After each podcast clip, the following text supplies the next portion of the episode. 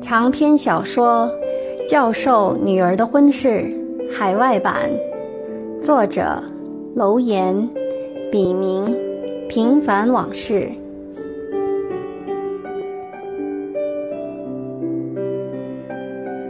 仅以此书献给那些在异国天空下挣扎过、奋斗过、迷茫过、失去过，更收获了的人们。让我们共勉。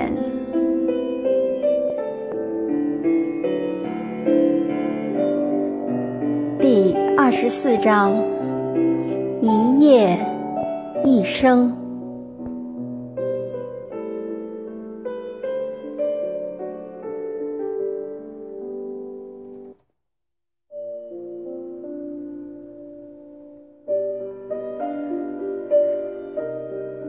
题记：有些人认识了就是一辈子，和对的人在一起，性不再是一种浪费和堕落，更不仅仅是一种动物的本能，而是一场被音乐浪漫和鲜花围绕着的人生盛宴。对许多人而言，它简直就是。一生一次的奢侈，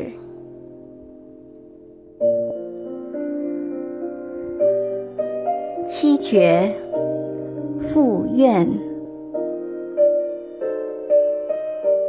久别始知相思苦，无由心动两情牵。为君画得眉如月，却难同床。共枕眠，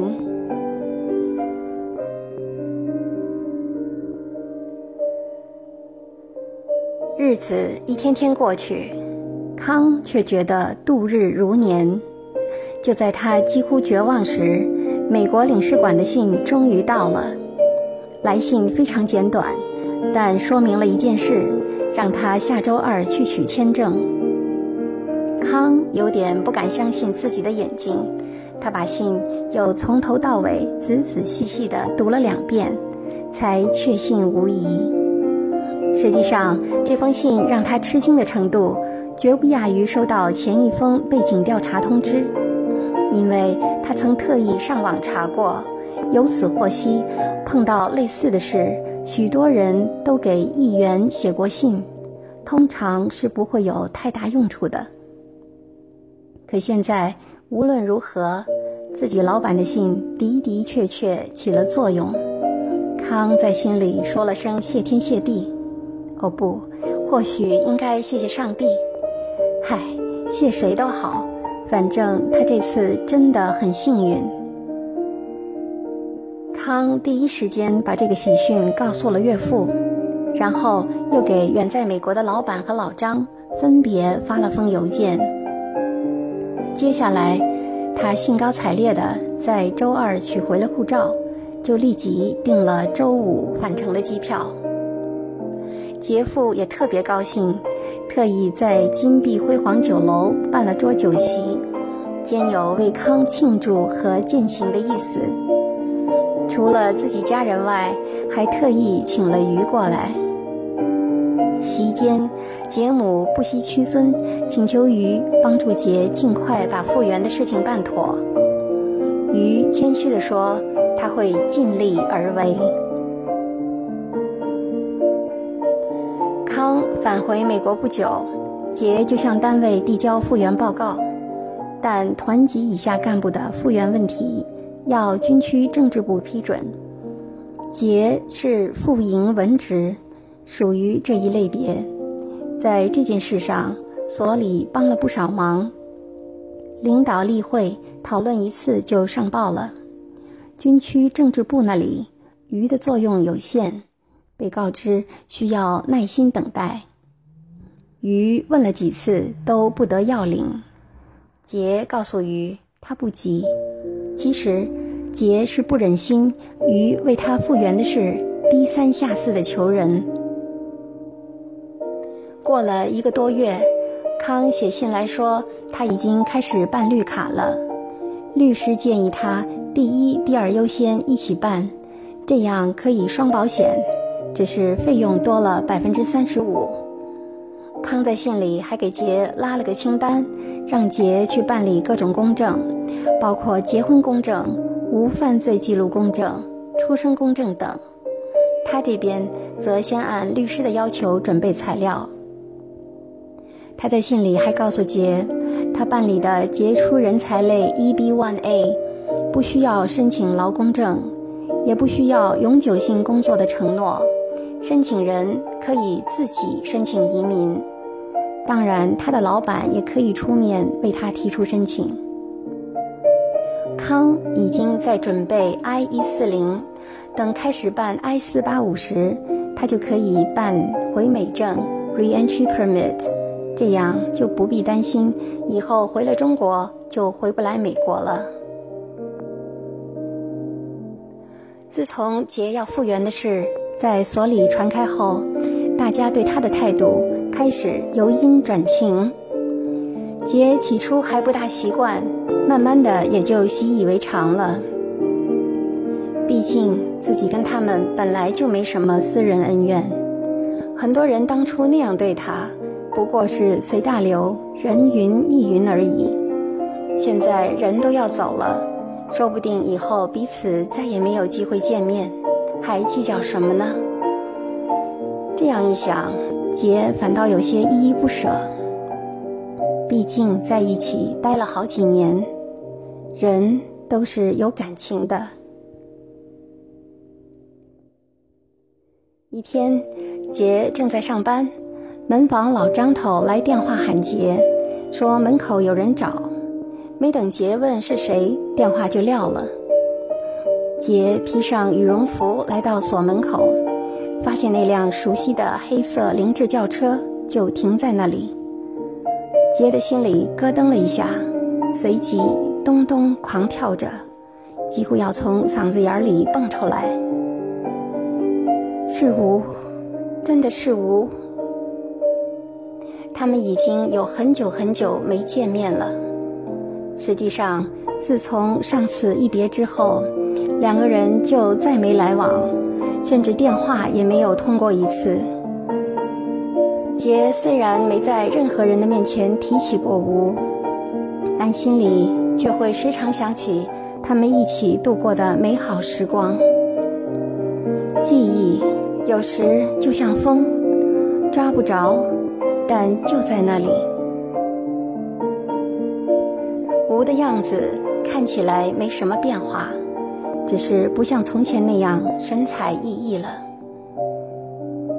他的眼神有些忧郁，见杰过来，并没下车，只是摇开车窗对杰说：“上车。”“去哪里啊？还没下班呢。”“上车。”杰犹豫了一下，然后默默地上了吴的车，在车里。两人都像和水赌气一样沉默着，只有回荡着的音乐声，轻轻抚摸着他们绷紧的神经。车子终于“嘎”的一声停在了龙轩玉宫楼下，两人又一言不发地下了车，一前一后向里面走去。先生去大厅还是包房？包房，迎宾小姐把两人带到二楼的一个叫菊香院的包间，就悄然离去。把菜单给这位小姐。吴吩咐刚进来的服务员。还是你来吧。杰没抬头，假装在看菜单。好。那就点几样他家的特色菜：河豚、鹅肝、石锅牛尾、榴莲酥、杏鲍菇。点完菜，小姐轻手轻脚地退了出去。又是几分钟连心跳都听得见的静默。好像等待了一个世纪，吴终于先开了口：“你还好吗？”听吴这么问，杰的心里一瞬间百感交集，似有千言万语，可说出口的却只有这句：“你夫人恢复的怎么样？”也难怪杰所答非所问，这件事让杰一直耿耿于怀，内疚和不安。谢谢你的关心，他没事了，那就好。这不，刚好就联系了一份他隔壁实验室的工作，不过换了一个中国老板。吴。轻描淡写的口气，好像在叙述的是一件与他们俩都无关的事情。太好了，那你呢？杰说的也是由衷之言，但心里还是有些无法控制的空虚，仿佛像一个破洞，越扩越大。我。随军家属呗，吴调侃道：“公司怎么办？给我割了，正好他复员回来。”吴突然转了话题，说说你，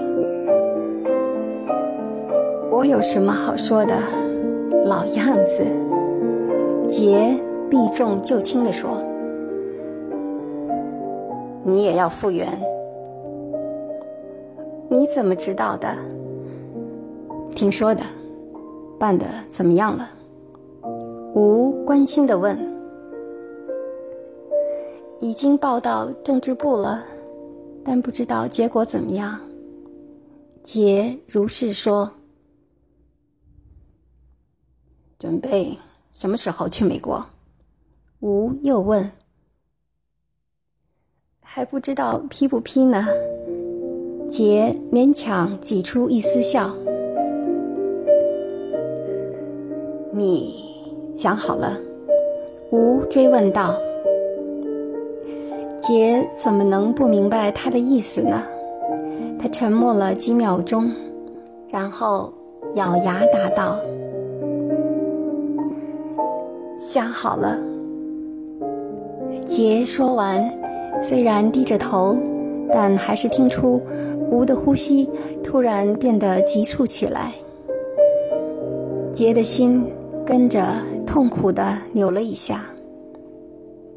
他明白自己这么说，对吴，对他们俩将意味着什么。让杰始料不及的是，吴却用他那一贯低沉的语调。却不似赌气地说：“好，这事儿我来办。”菜陆续上来了，像一件件精美的装饰品，摆满了一桌。吴不时用公筷给杰夹菜。他家做的河豚最地道了，皮稍微有点硬，多喝些汤，看你瘦的。吴的眼里满是怜悯。你也吃，你也吃。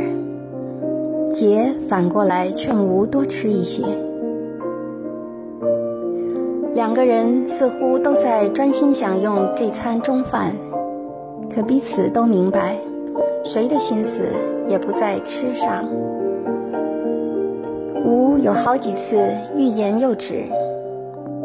杰当然知道他想说什么，但杰既怕吴说出来，又想听他亲口明明白白的说清楚。杰看得出，吴去美国并不是心甘情愿的，他还爱着自己，但两人都极力回避敏感的话题，东拉西扯，没一件像样的事。吃的差不多时，吴才从手袋里取出一个精美的盒子，递给杰。杰打开一看，里面是一条细细的白金项链，上面镶嵌着一个心形的钻石坠子。这是杰明知故问，但这并非做作，只是事出突然。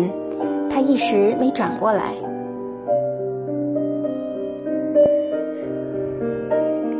我托人从香港买的，送给你，做个纪念吧。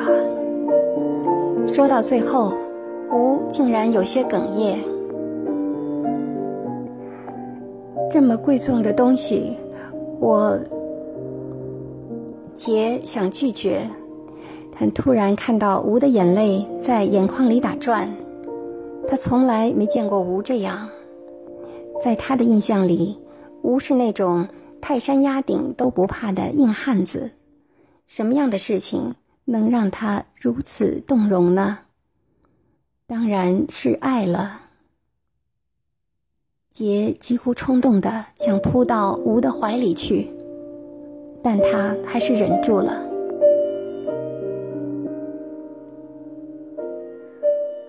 吃完饭，吴照例送杰回家。两人在车里还是默默无言，任凭音乐随意拨动着他们的心弦。杰真希望车子就这样一直开下去，开到天涯海角，即便就这样沉默下去。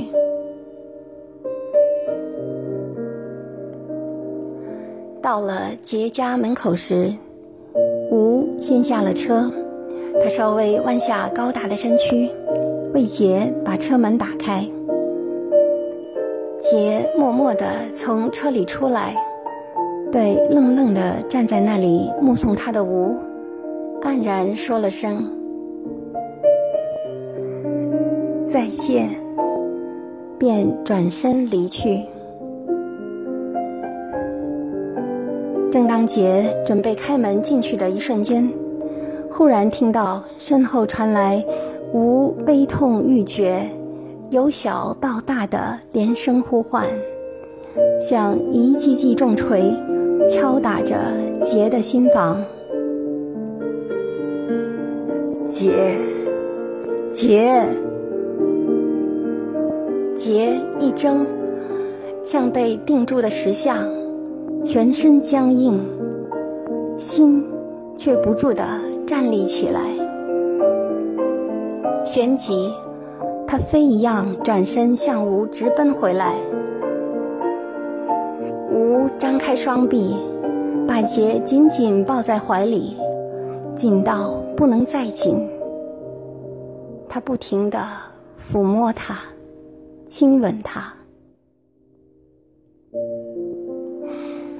我不想这样。他和他几乎同时脱口而出，两人不约而同的都想做回自己。他们不顾一切的在与对方的爱抚中宣泄无尽的悲哀、痛苦、无奈、绝望和难舍难分。我爱你，我爱你。杰不停的低声哭喊。他一想到自己又将和一个不爱的人继续生活在一起，就感到彻骨般的绝望。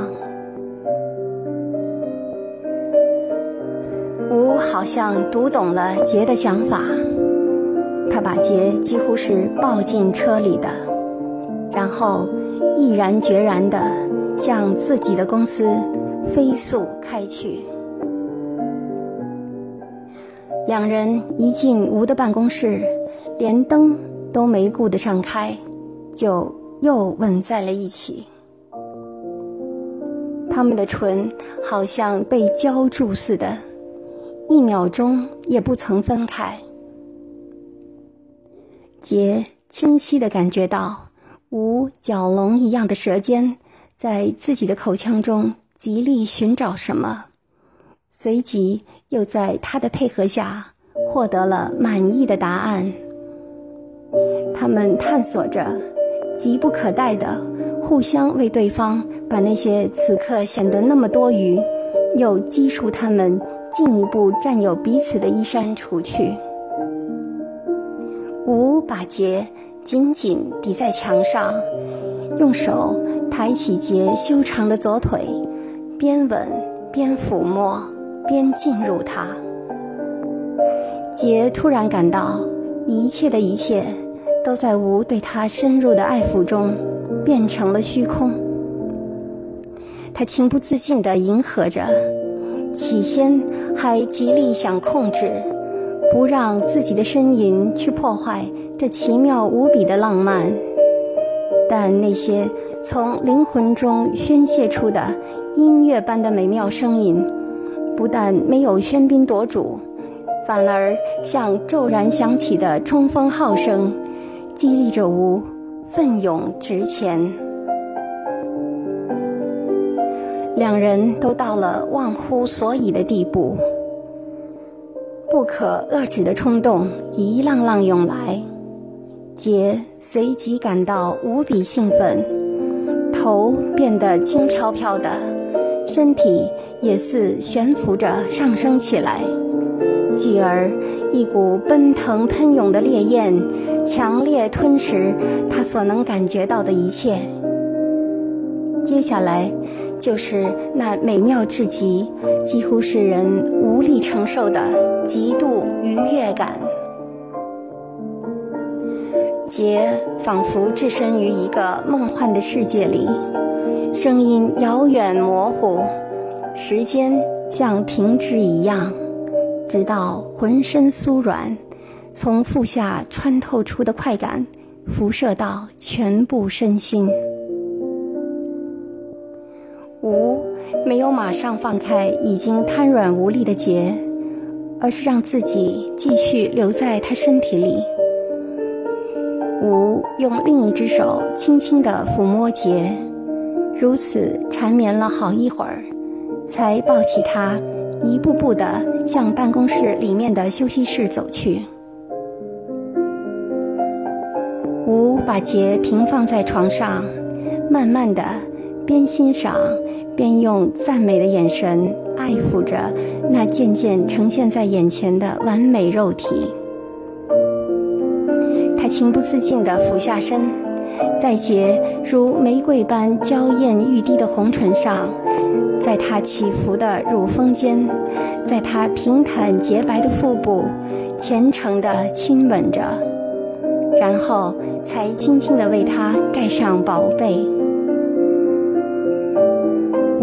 又将窗帘拉开一半，任月亮自然的微光，流水一样透过窗子争先恐后的漫进来，恰到好处的流泻在杰恬静的脸上。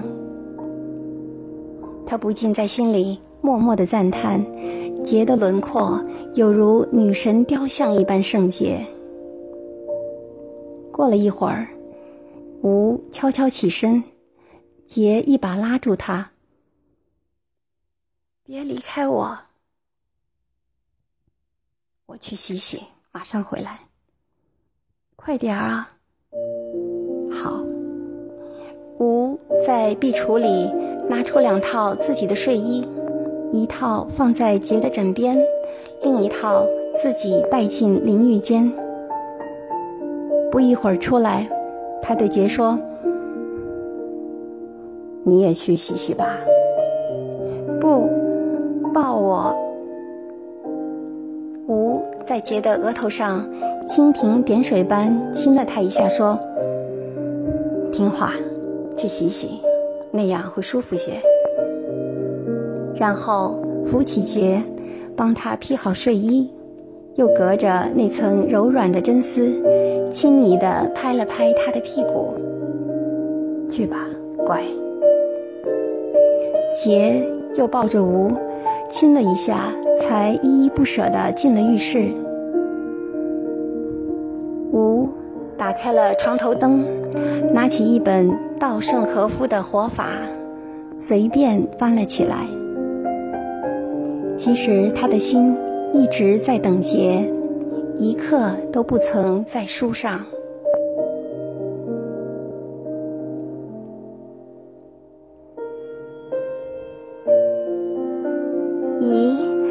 你怎么把灯打开了？过了一会儿，杰从浴室出来，问道：“刚才怕晃你的眼睛，现在应该不会了吧？我要再仔细的看看你每一个地方。你真……”杰羞得低下了头。快进来，别着凉了。温暖的被子，好像两人的另一层肌肤。他们紧紧抱在一起，合二为一，躲进一个无人打扰的桃花源里。两人就这样缠绵了一整夜，相拥了一整夜，谁也不舍得放开对方，仿佛都想在这珍贵而短暂的一夜里。对方身上的每寸肌肤和感觉，永远的刻在记忆中。第二天临别时，杰对吴说：“我把自己的全部，彻彻底底都给了你。从今天起，你就当我这个人死了。”傻丫头，我们都不死，人活着就有希望。谁知道将来会怎样呢？我也告诉你，你是我第一个真心爱上的女人。虽然我现在无法向你承诺什么，但我会用一生去等待一个机会，那就是娶你。杰不由自主地再次扑到吴的怀里，哭着说：“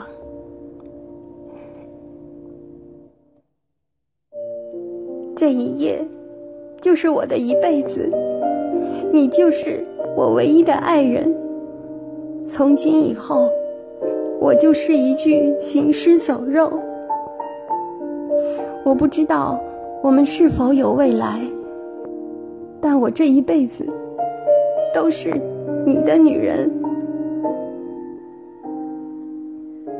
说到这儿，两人相拥而泣，哭得一塌糊涂，天昏地暗。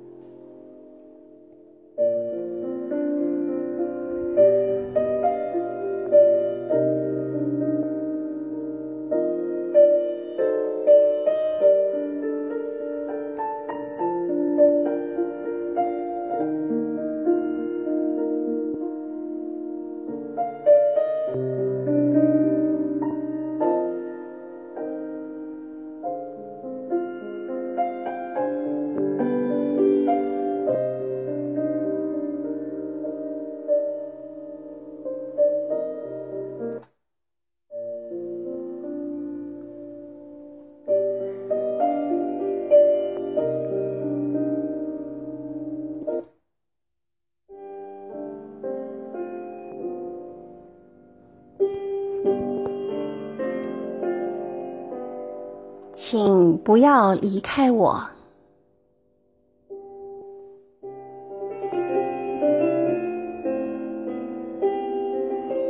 你走了，那么匆匆的，生命的花蕾还没有绽放出美丽，我尚在梦中憧憬着未来，你就这样消失在。落日的余晖中，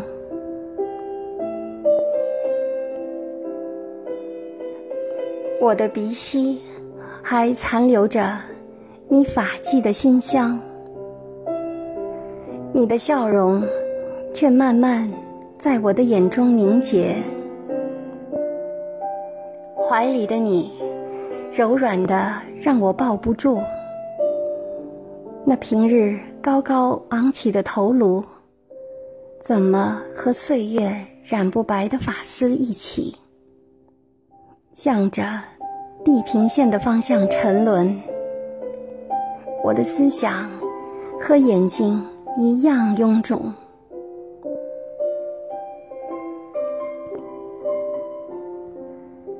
你告诉我，要一起变老，而我的生命还如正午的太阳。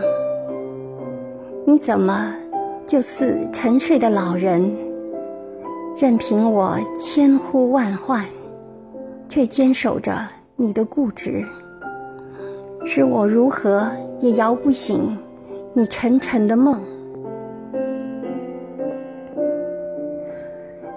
怎么如此绝情，把你的爱和生命一起带走，在祷告的钟声里，让肉体在鲜花的簇拥下，开始享受人世间最后的安宁。孤独窒息了我的惶恐。在凤凰涅槃中，我依稀看到你无奈的挣扎，像了解自己一样。我真的能够理解你对俗世红尘的不舍，对我们以往爱情的眷恋。但我用尽力气，也只是重复了你渐渐冰冷的温柔。万能的上帝，竟不能使你回到从前。我的意识开始在幻觉中朦胧。你是否还会回来？就像不时走进我的梦中。你是否知道，没有鹊桥的天空，承载着我太多的无奈。人间到天堂的路，到底有多么遥远？如果你也像我一样的寂寞，就请回过头来，倾听杜鹃啼血的悲鸣。那是我向你昼夜传颂的思念。